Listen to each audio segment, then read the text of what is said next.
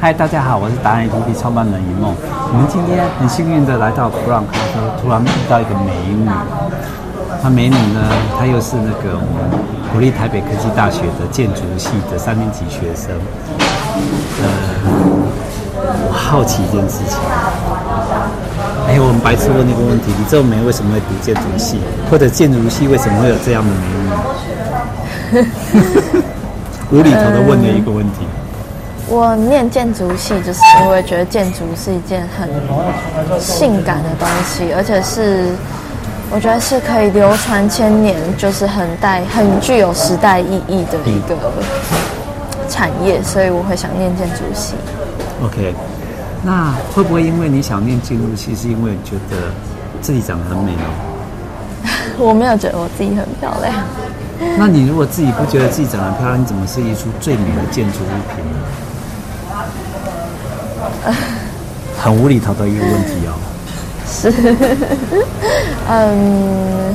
我们看，我们来看现在年轻人多有智慧的回答这个问题。我觉得要设计出一栋好的建筑物，是靠脑袋。哎，听到了啊、哦！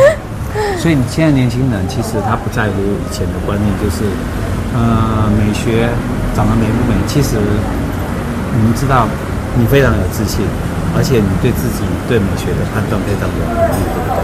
然后你又在界定，因为嗯，台湾很需要你们年轻这一代来界定标准。这个标准其实就是我们未来台湾的竞争力，嗯，应该是。那其实开玩刚刚都是前面都是开玩笑讲的啦。我最重要是想要知道的是说，嗯，你对目前你们年轻人。对美学这件事情的看法是什么？呃，我觉得其实美学的广义很，就是美学太广了。但是我觉得，如果是针对建筑的话，以前的建筑物可能就是盖的好看，人家就会觉得是一栋很棒的建筑。但是我觉得现在时代进步，然后讲求。环保跟永续，所以我觉得一栋好的建筑物应该是有点像是我们跟地球借资源来盖这栋建筑。当它需要被回收的时候，这些建材又可以回归到地球本身，这才是一栋很好的建筑物。然后在环保的前提下，又能够注重到嗯好看的外观，这样外观第一，其次环保第一。好。你已经表达了有关于你的现在学的建筑相关的事情，我还是还要拉回来，就是一个女生如何让自己变得很美。美学当然跟建筑相关嘛，因为你有美学建筑，所以你现在来读建筑系，还有你具备了美学的那个。那现在的女生大家都很喜欢把自己打扮得很漂亮啊，然后你刚刚有讲到心灵，其实心灵的美是最快的，最最需要先建立的一个信心，对不对？然后，因为从心灵的美，你会透过眼神，你去看物品的时候，你就会去做出后来你学的物质学能专业叫做美的建筑物品，没错吧？嗯，是这样来嘛？那最后想问你一个问题：如果一个女生她想让自己变美，哎，她应该怎么做？嗯，以你这个年纪啊。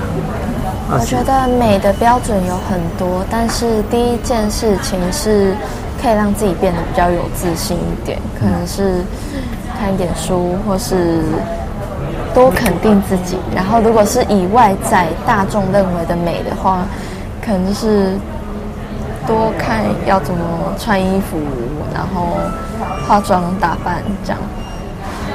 俗话说没有，没有。没有不漂亮的女生，只有懒的女生。就是、嗯、你认同吗？这句话，这是我们老长辈的话哎。对，你认同吗？我觉得一半一半吧。一半一半。嗯。好，我们今天看到的她完全是素颜，非常漂亮。嗯。这一点是她成功的原因。